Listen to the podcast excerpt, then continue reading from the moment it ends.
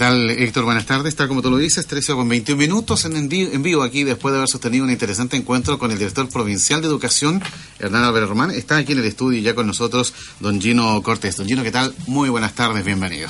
Muy buenas tardes, Juan Luis. Gracias por la invitación. Eh, primero, eh, contemos un poco, antes de ir a lo que fue su reunión el día de hoy, ¿qué es lo que es esta Agencia de Calidad para la Educación? Eh, ¿Suena como un organismo de apoyo, de investigación, de ¿Cuáles son las funciones precisamente que tienen ustedes? Bien, la Agencia de Calidad de la Educación pertenece a un sistema de aseguramiento de calidad de la educación que lo componen el Ministerio de Educación, que es el órgano rector, la Superintendencia de Educación Escolar y también la Agencia de Calidad de la Educación y el Consejo Nacional de Educación. Estas cuatro instituciones forman parte del eh, sistema de aseguramiento de calidad de la educación y la función que tiene la Agencia de Calidad de la Educación es la de evaluar y orientar a los establecimientos educacionales para que ellos puedan mejorar continuamente. O sea, en cierta medida nosotros contribuimos a que los establecimientos educacionales puedan ir mejorando sus procesos y así mejorar la calidad de la educación eh, en, su quehacer diario. Ahora, no por esto vamos a decir que porque llega la Agencia de Calidad de la Educación, la calidad de la educación se va a, eh, va a mejorar instantáneamente. Naturalmente que la calidad de educación se, lo, se da en la sala de clases y en los establecimientos educacionales. Pero nosotros contribuimos a que la calidad de la educación pueda mejorar en estos establecimientos educacionales. ¿Y hace cuánto tiempo que están en esto? La ley surge el año 2012, el 2013 recién se crean algunas instituciones en Santiago solamente, el 2014 llegamos a la región del Biobío y estamos principalmente desde principio del año 2014, 2015 y ahora este sería el tercer año que comenzamos a funcionar. Ahora, en este, desde ese momento a la fecha, eh, nosotros comenzamos con tres profesionales y ahora tenemos 30, de modo que también la cantidad y el funcionamiento eh, ha variado a través del tiempo. Usted nos decía que funcionan como macrozona, vale decir, hay tres regiones o dos regiones según sea el caso. ¿Esto siempre ha sido así o es una distribución que se ha hecho en el último tiempo? Mm. Sí, efectivamente, la Agencia de Calidad de la Educación funciona en esta macrozona, que es la macrozona centro-sur, que abarca las regiones del Maule, del Biobío y la Araucanía.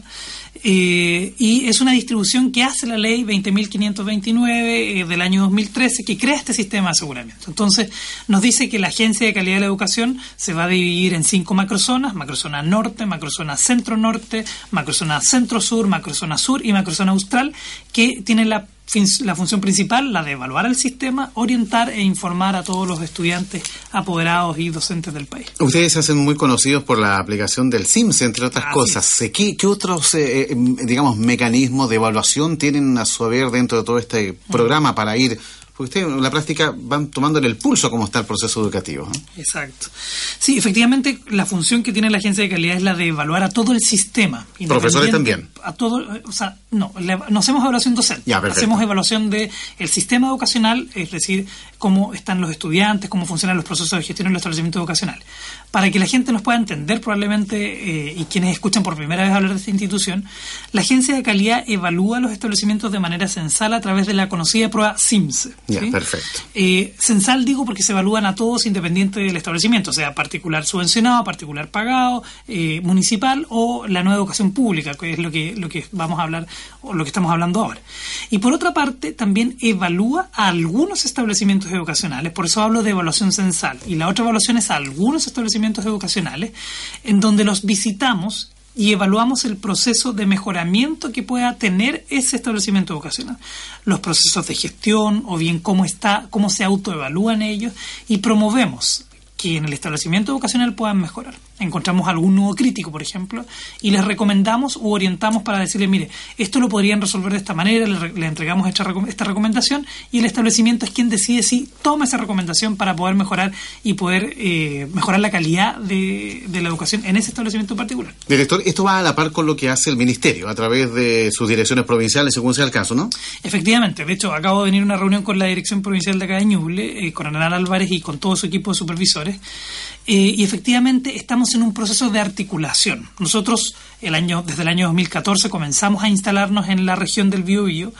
Estamos ahora a finales del 2015, ya tenemos un equipo más consolidado. Principios del 2016 ya tenemos la capacidad para poder llegar a todos los establecimientos que lo necesitan.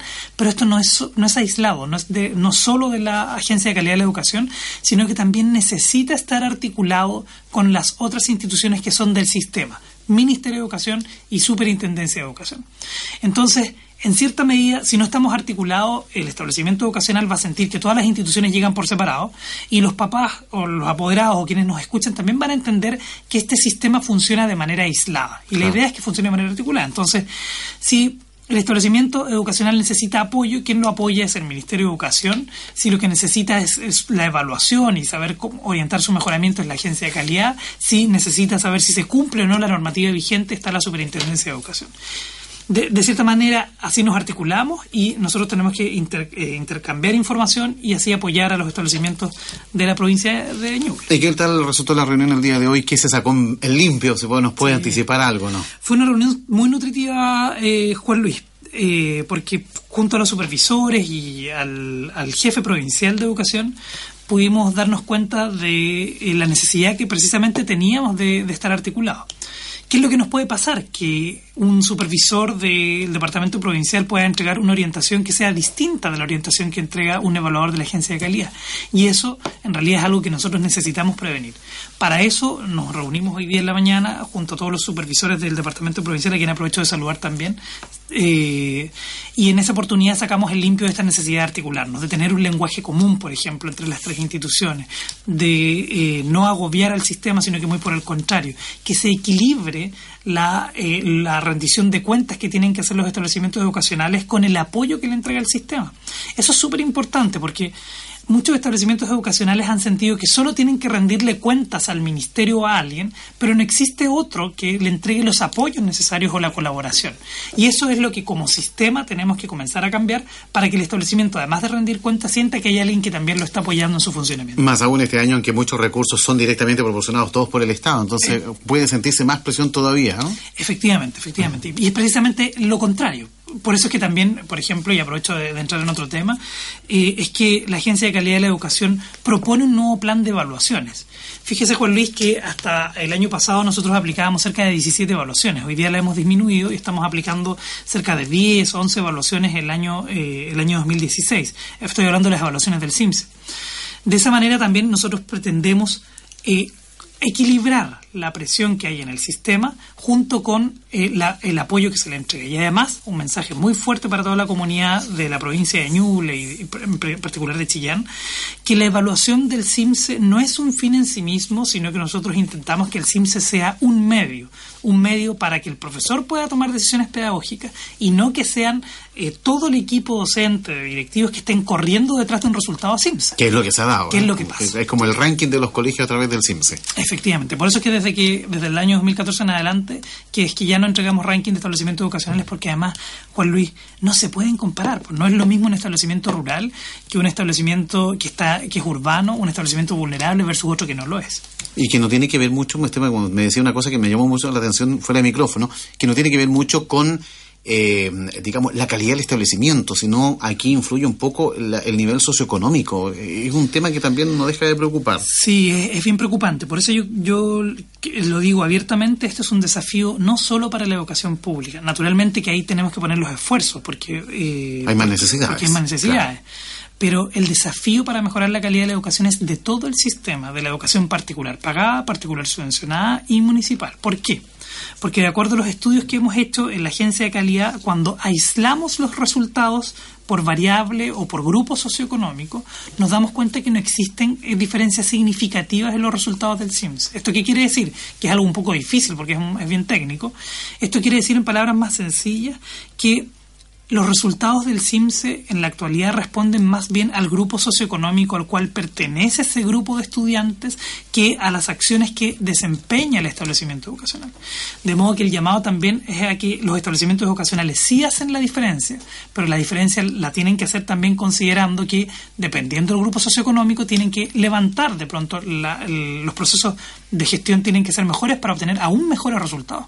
Finalmente, director, esta relación que se hace usted por parte del Ministerio directamente en la reunión del día de hoy, también, eh, ¿cómo lo hacen directamente para llegar a los profesores? Porque ahí mm. ellos son, mm. mal que mal, eh, ¿no es cierto?, de su acción en la sala de clase son los resultados. Sí. Mire, Juan, nosotros sabemos que, eh, que la calidad de la educación se juega en la sala de clases. Los procesos de gestión son, son muy importantes y el liderazgo del director también para que eso suceda en el establecimiento educacional. y de modo que A los profesores nosotros llegamos a través de la información que les entregamos eh, a través de la página web. Ellos pueden descargar los informes de los resultados del SIMS y salen también recomendaciones o orientaciones en ese sistema. Y también a través de las evaluaciones, cuando vamos a los establecimientos educacionales. Nosotros trabajamos con los profesores, los entrevistamos, levantamos la información, la masticamos estadísticamente a través de una metodología que no voy a explicar acá porque es muy poco el tiempo, pero luego de, analizar toda esta información, entregamos recomendaciones y nos volvemos a reunir con los profesores, con los directivos del establecimiento educacional para decirles qué es lo que nosotros, cómo creemos que ellos debieran mejorar, cuáles son los nudos críticos y así también orientar eh, algunas modificaciones que se puedan hacer en este establecimiento educacional o eh, a nivel de sostenedor, a niveles comunales.